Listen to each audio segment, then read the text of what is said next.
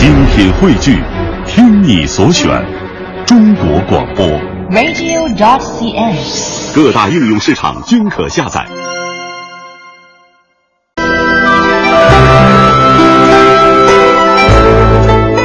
品读中华人物，启迪智慧人生。大家好，我是郑博。大家好，我是军阳，欢迎各位锁定中央人民广播电台香港之声数码广播三十二台的《中华人物》。今天呢，我们走进的这位京剧舞台上的大家，他的唱腔至今还吸引着众多香港的戏迷朋友。他至今仍然活跃在舞台上，在香港，他有着极大的影响力。每次他到香港演出时，人们都会竖起大拇指为他的表演所倾倒。他来到香港演出也十分的兴奋，自己形容犹如回娘家。他早在1982年就到香港演出，与师姐在星光演出了半个月。儿时呢，与父亲梅兰芳在香港居住了两年，读过两年小学，所以呢懂点粤语。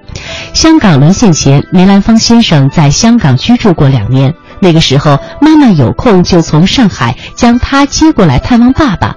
他就是梅兰芳最小的儿子，京剧大师梅葆玖先生。说到中国的国粹京剧，当我们谈起当代的一些戏曲名家的时候，就不能不提到梅葆玖先生。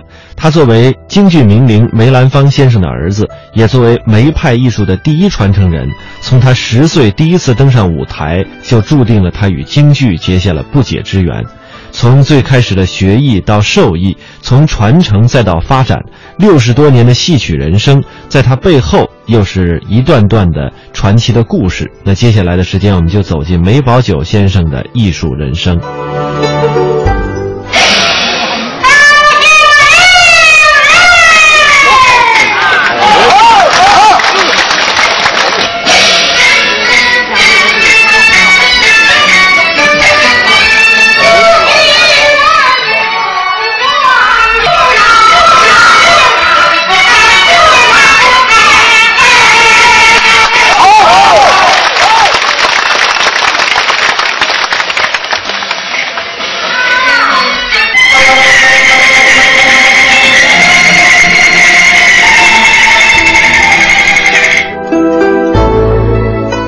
我们刚才听到的是著名的京剧表演艺术家梅葆玖先生现场演唱的《红鬃烈马》的录音。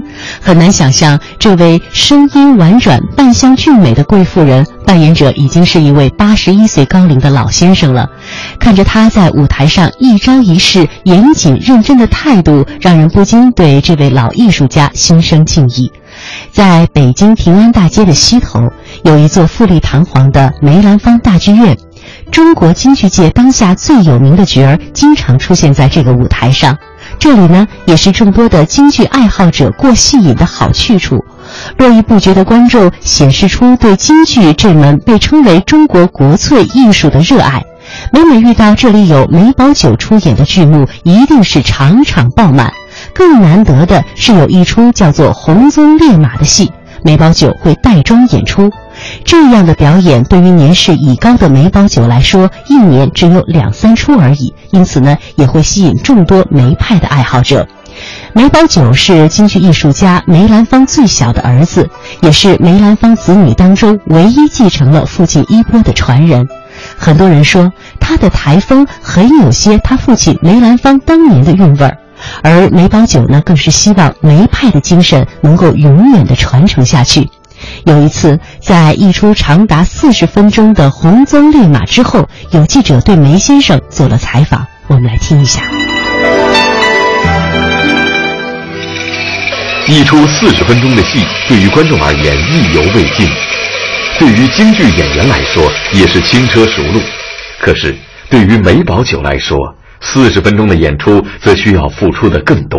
为了在演出台上呈现出完美的状态，每天都坚持声音和身段训练。也正是因为这份坚持，让他保持着旺盛的精力和精湛的舞台技艺。那今天唱了四十分钟，您体力还行吗？我知道您下午三四点就来了。啊，就下午来了，我这吃的好，这牛排下去了，牛排下去了，嗯，牛羊也下去了，这个身体就好了，没问题，我身体没问题。实际上，一场京剧表演前期准备的时间更长，其扮装、服装都非常细致。这场《红鬃烈马》梅葆玖仅仅化妆就两个半小时的时间，而身上的这身行头就更加有讲究了。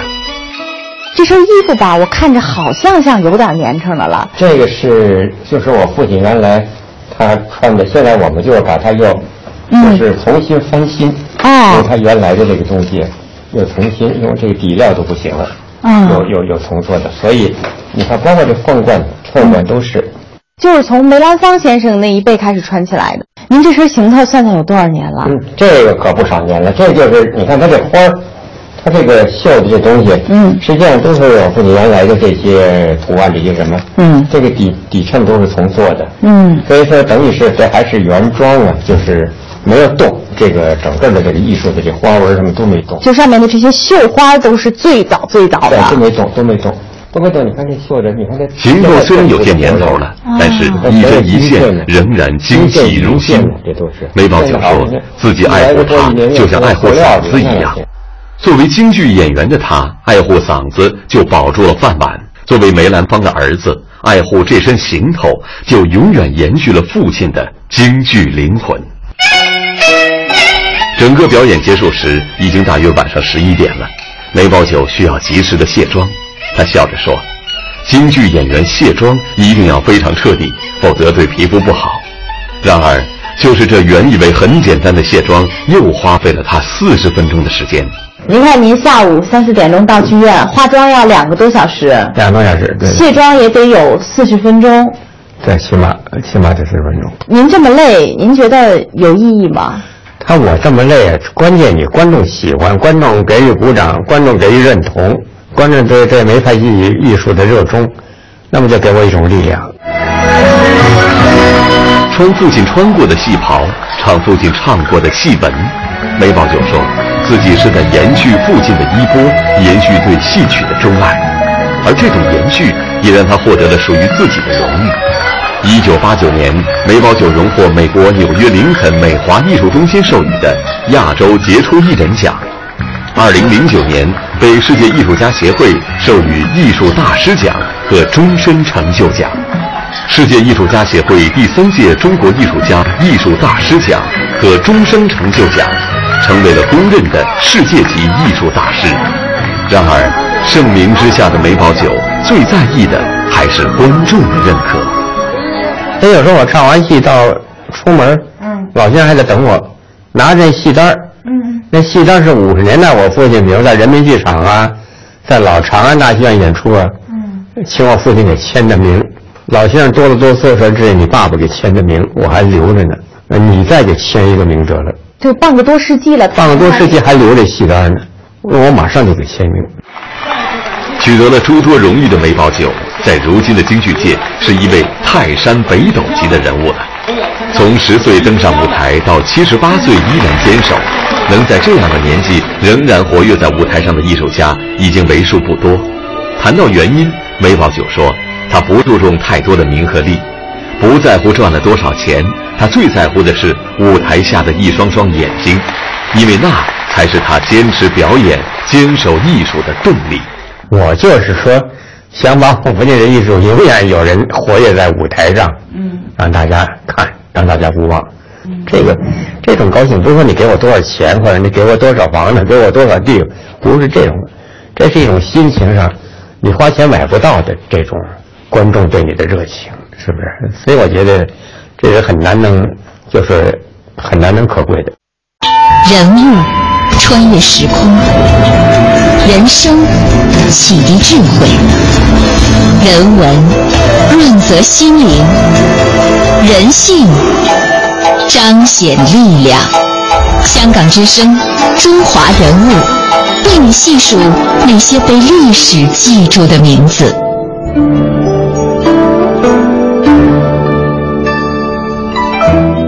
说到梅葆玖，首先我们要提到京剧大师梅兰芳先生，他是我国杰出的京昆旦角的表演艺术家，也是享有国际盛誉的戏剧大师。在他五十多年的艺术生涯当中，继承创新，也精心塑造了很多优美的艺术形象，积累了大量的优秀剧目，形成了一个独具风采的艺术流派，世称梅派。这也成为中国戏曲艺术体系的代表和标志。梅兰芳在中华民族遭受帝国主义压迫侵略的那个年代，由他所编所演的具有爱国主义的剧目，鼓舞人民的斗志。在最险恶的时刻，他蓄起了胡须，不为日寇汉奸的威逼利诱，拒绝为敌人演出，保持了崇高的民族气节。在一九二二年的十月十五日到十一月二十二日，梅兰芳应香港太平戏院的邀请，第一次率领独自组建的成华社剧团一百四十多人赴港，进行为期一个月的演出。在香港的演出当时非常的轰动，前往太平戏院的观众啊无以计数。港人除了看梅戏，更多的是想一睹梅兰芳的风采。梅兰芳去戏院看越剧，原本呢看越剧的观众转过头来来看他。一九二八年和一九三一年，梅兰芳又两次率团赴香港演出。在一九三八年的年初，梅兰芳携家眷和剧团的演职人员再次到香港。演出一结束，在送走了剧团和其他成员返京之后，梅兰芳全家就暂时隐居了下来，位于在干道半山腰当中的一幢四层的公寓，在这里一住就是四年多。一九四二年的夏天，梅兰芳从香港返回了上海，从此就闭门谢客了。梅葆玖是一个传奇，年近八十，居然照样能够上台唱戏，扮相不倒，身段不倒，嗓音不倒，甜美温润，一如当年。从古到今，几乎很难再找出一位如此高龄仍然能够上台演出的男旦。每每问起个中的原因，梅葆玖腼腆的笑笑，缓缓一句说。多吃苹果，多睡觉，少生气。其实啊，这天生的好嗓子，加之幼年打下的基本功，才使他至今仍然能够在舞台上游刃有余，令人羡慕。如果不是父母希望他继承梅派的艺术，或许梅葆玖的人生会是另外的样子。从小喜欢研究机械的他，曾经长期的钻研录音技术，还为父亲留下了很多珍贵的演出实况资料。建国初期，梅葆玖负责剧团的音响，一管就是好几年。他的调音水平之高是令人称赞的。玩音响是梅葆玖一辈子的爱好。如今北京的家里还有一间专用的音响房，设备豪华先进，绝对是国际一流水准。一聊起京剧，说起父亲梅兰芳所所创造的梅派艺术，梅葆玖始终是心怀敬畏的。他回忆说。按照我的性格呀，并不在乎唱戏不唱戏。如果我不上台，可能现在我和两个哥哥一样，已经是一名出色的教授或者工程师了。可是呢，我并没有走上这条路。父亲去世之后，梅剧团的担子自然而然落在我身上了。这是使命，也是责任。每年两百多场大戏都是靠我挑班演出，一直从二十几岁唱到今天。人物穿越时空，人生启迪智慧，人文润泽心灵，人性彰显力量。香港之声，中华人物，为你细数那些被历史记住的名字。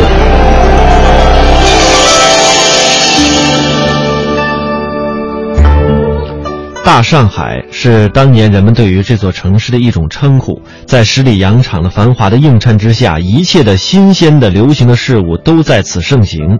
而梅兰芳与上海的缘分也始于一九一三年的秋天，他第一次呃演大咒的时候呢，就轰动了上海。他的表演在当时也被评为是独一无二、天下第一青衣、环球第一青衣。梅兰芳从此在上海就是一炮而红了。一九一四年，他再赴上海，四十五天以二十二万多张票被评为灵界大王。一九三二年的冬天，九一八事变爆发之后，梅兰芳携全家告别了北京的故居，在上海的呃思南路定居下来。一九三四年的三月二十九日，梅葆玖就出生在上海。因为他在家当中呢排行老九，因此父亲给他取名为梅葆玖。在梅兰芳的光环之下，梅葆玖出生成长。他从小到大见的都是京剧界数一数二的大师，听的都是别人都不一定能一饱耳福的经典名段。似乎学习京剧啊，注定就成为他生命当中最重要的一部分。在梅葆玖长到七八岁时，梅兰芳就发现这个年龄最小的儿子和自自己长得最像，不管是面部的轮廓，还是眼角眉梢，甚至连举手投足的神态都非常相似，不禁心中大喜，开始萌生出要培养他继承自己衣钵的念头。一九四四年三月二十九号的晚上，也就是在梅葆玖十岁生日的那一天，全家人都聚在了一起，等着看梅葆玖上演三娘教子。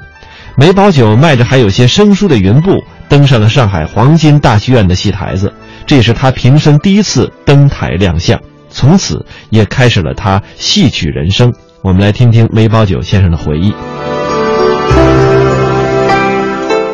呃小孩不害怕，来吧，走哇，这上来，嗯，小台下还那么多人给我给给我鼓掌，哎，挺好。就唱唱完了以后，整出戏都是非常顺的吧，唱完的。第一次登台，有人给您叫好吗？叫好啊，叫我小时候也不知道害怕，反正上台 你说怎么教怎么唱。嗯。我也因为孩子嘛，觉得挺好玩的，我一唱台下还直乐，还直高兴。嗯，因为这个学戏唱戏，他父亲母亲他不看你这个唱的，他就看你在台上的感觉。他说在台上你什么的感觉都出不来，或者你光是傻背戏、傻这唱，那就很难学。嗯，他就说你有没有灵气，就是。嗯，父亲什么评价？他他他对我没，这我是十岁的孩子，他没跟我说什么，但是就决定说让我可以学习。用现在很流行的说法。梅葆玖是名副其实的星二代，顶着父亲梅兰芳在京剧界的光环，梅葆玖踏进这个门槛。父亲似乎也特别关爱这个孩子，不仅从北京请来了名师王幼卿教梅葆玖各种基本功，除此之外，还请来了教武术和昆曲的老师，对梅葆玖因材施教。咱们中国戏曲里博大精深啊，您十岁的孩子能懂吗？小时候学戏，实际上就和您小时候。念书、写大字、描红模的一样，这笔怎么起，怎么动，怎么拉，怎么扯，这钩怎么来，这一捺一撇怎么写？所以小时候不管唱也好，是练武功也好啊，这是你练这眼神也好，这老师怎么教你，你怎么练眼神怎么练？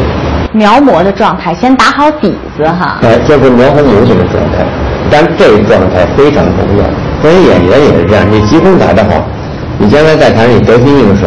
你叫你怎么摆、怎么弹都是好看的。你唱你怎么用什么用用你的嗓子怎么运用都是好听的。您现在知道打基本功非常重要了，但是当时是一个十岁的小孩，就没觉得枯燥。每天人家下学的小孩都玩去了，您还得唱。当然有时候也觉得在外外头玩玩才好，可是老师给你呃准备的功课。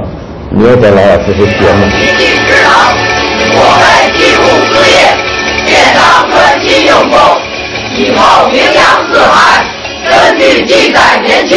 当年在戏班子里，师傅打徒弟是天经地义的事情，严师出高徒，不打不成器。几乎每一个学戏的孩子都挨过师傅的打，而梅葆玖少儿时期学习的环境、方式、方法和科班不同。学戏时期从来没有挨过父亲的打骂，但是京剧是一门追求精准细节的艺术，对于演员的要求可谓是一丝不苟，一个吐字、一个气口、一个尾音都绝对不能出错。因此，在打基础的入门学习过程中，梅兰芳对梅葆玖学习的程度有严格的标准，有时竟要只有十岁的梅葆玖一出戏练一百遍，不练完就明令不许吃饭。甚至特意去买了一面小镜子，挂在四楼梅葆玖的卧室，让他看着自己的口型练习发声。普通的音乐洗脸的化妆小镜子，他说你经常唱的时候，说你对着镜子看看你的嘴，别龇牙咧嘴。嗯。说扮演女的过去都是笑不露齿嘛，对，感觉笑露齿，那就古典古典美就没有了。所以他老让我。照镜镜子，后来吊嗓子时候就挂在这儿，嗯，挂在这儿，然后我就就看自己的口型，口型，哎，有的时候有动作的时候呢，什么的时候呢，我也拿着，就一面唱一面什么，就看自己的，就不要张大嘴，更不要露牙。甩水挂帅，我不淋的水，哎淋的。你看我看见我的牙了吗？没有。啊。小时儿快与我把戎装断，真不帅衣，顶多到这，不是宝帅衣干了。啊。那你就是彩蛋了，这不是花旦了。那时候就是文化，戏曲里的呀。戏曲古典文化，古典古典的这些妇女，嗯，那都是下不露齿，行不露足嘛。啊，嗯，那他就是儒家文化嘛，是吧？对。梅葆玖笑着说：“那时候自己的年纪小，玩心也很重，难免会对学戏心生厌恶，还有一些抵触情绪，和现在的小孩子学习完全一个样。”可是回想起来，还真多亏了父亲那时候教的严格，才练成了一身扎实的基本功。从一九四二年到一九四五年三年时间里，梅葆玖一直在思南路八十七号学戏。这时候正好赶上了八年抗战，梅兰芳为了拒绝给日本人演戏，在家里蓄起了胡须。旦角儿蓄胡须，也就是表明唱不了戏。常年奔波于各地表演的父亲一下子闲了下来，正好留在家中看儿子学戏。在外人看来，梅葆玖应该是最幸运的孩子。父亲是京剧大师，他学戏一定得了不少父亲的真传。但是梅葆玖却说，当年父亲只是请人到家里教他唱戏，而自己却只旁观老师教儿子，从来不插手。那在当初看蒙老师在教您的时候，父亲从来都没有予以指点，觉得你应该怎么样？你他有一句话我很记得，他说：“王老师教你怎么唱，嗯，你就怎么唱。”不许说，我爸爸是那么唱的，哦，你这这么唱的，我要照我爸爸的唱。我父亲说，你要让我知道这个，我可要重罚，要尊师。嗯嗯，一定要老师怎么教你，你就老师，规规矩矩的照老师教你的这个唱。然后我们同台以后，我再给你指点，那是另外一个问题了。所以您一说这个，就让我觉得父亲不光教您的是一个找了一个开蒙老师教您唱戏，更多的是教您做人。是。嗯，尊师重道嘛，嗯那个老老一辈尊师重道嘛，老的话忠于朝廷，现在的话就忠于国家嘛，嗯是吧？这都是应该就是做人之本嘛。溯华夏五千年，英才辈出；激扬文字，书写风流；跌宕声韵，记录千秋。征战沙场，气吞山河。这里是香港之声，中华人物。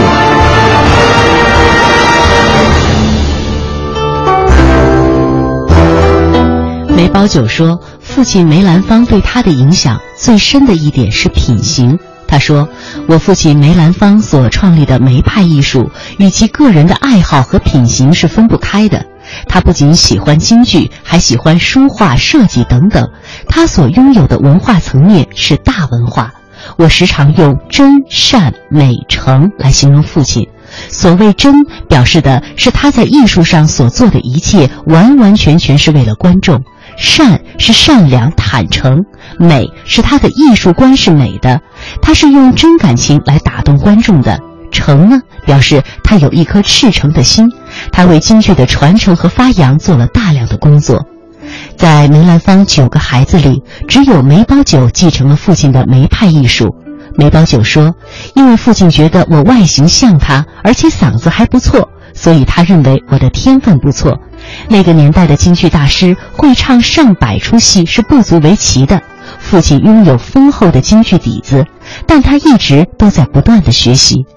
现在的梅葆玖更多的时间都是在和学生们待在一起，他很珍惜每一次说戏的机会，希望能把自己所知道的尽可能多的告诉学生。在梅先生的眼里，梅派的真谛是什么呢？帮助他们提高，呃，而且演什么戏，怎么演法，人物怎么掌握。您一般是在关键时候给他们予以点拨哈，梅派的真谛。那您觉得梅派京剧的真谛是什么？他就是很自然。梅派其实他演的是人物，他唱念做打，这是属于艺，是吧？这个，但是文还是在前头，文就是你要有一定的文化的内涵。我就说没事，你们读一读唐诗，读一读宋词，是吧？读读古代的文化历史故事。我说你再演这个人物，你就知道这个人物的他所处在历史特殊的情况，他是怎么一个背景，你演这人物就就鲜活了，对，这不是模仿的。梅葆玖近几年致力于梅派艺术的开枝散叶，外界称他为梅派的传承人。对于这种说法，梅葆玖认为，与其说自己是梅派传承人，不如说自己是京剧的传承人。他说，京剧的发扬光大才是他这一代京剧人的终极梦想。那梅派当然是代表一个大的一个流派了，其其他那么多流派都是老先生留下的东西，你光靠梅派一枝开花，其他流派都没有，那传承你你不能说一个流派单 单独的这什么。我明白，如果说咱们的传统京剧艺术是一棵大树的话，那么每一个派别都是上面不可缺少的分支不可缺少你，你有花儿，有大花，有小花，有绿叶，还有它的枝茂，你才能形成一个总体的这个。因为京剧不是个体艺术。今年已经七十八岁高龄的梅葆玖，似乎一生的故事都离不开自己的父亲。为父亲学戏，为父亲唱戏，为父亲著书拍电影。为父亲是梅葆玖孝顺父亲的方式，而他也无怨无悔，因为在为父亲的过程中，他也找到了自己生命的价值所在。梅葆玖说。传承京剧艺术是他现在唯一想做的，也是唯一能做的事情，所以他永远不会停下脚步。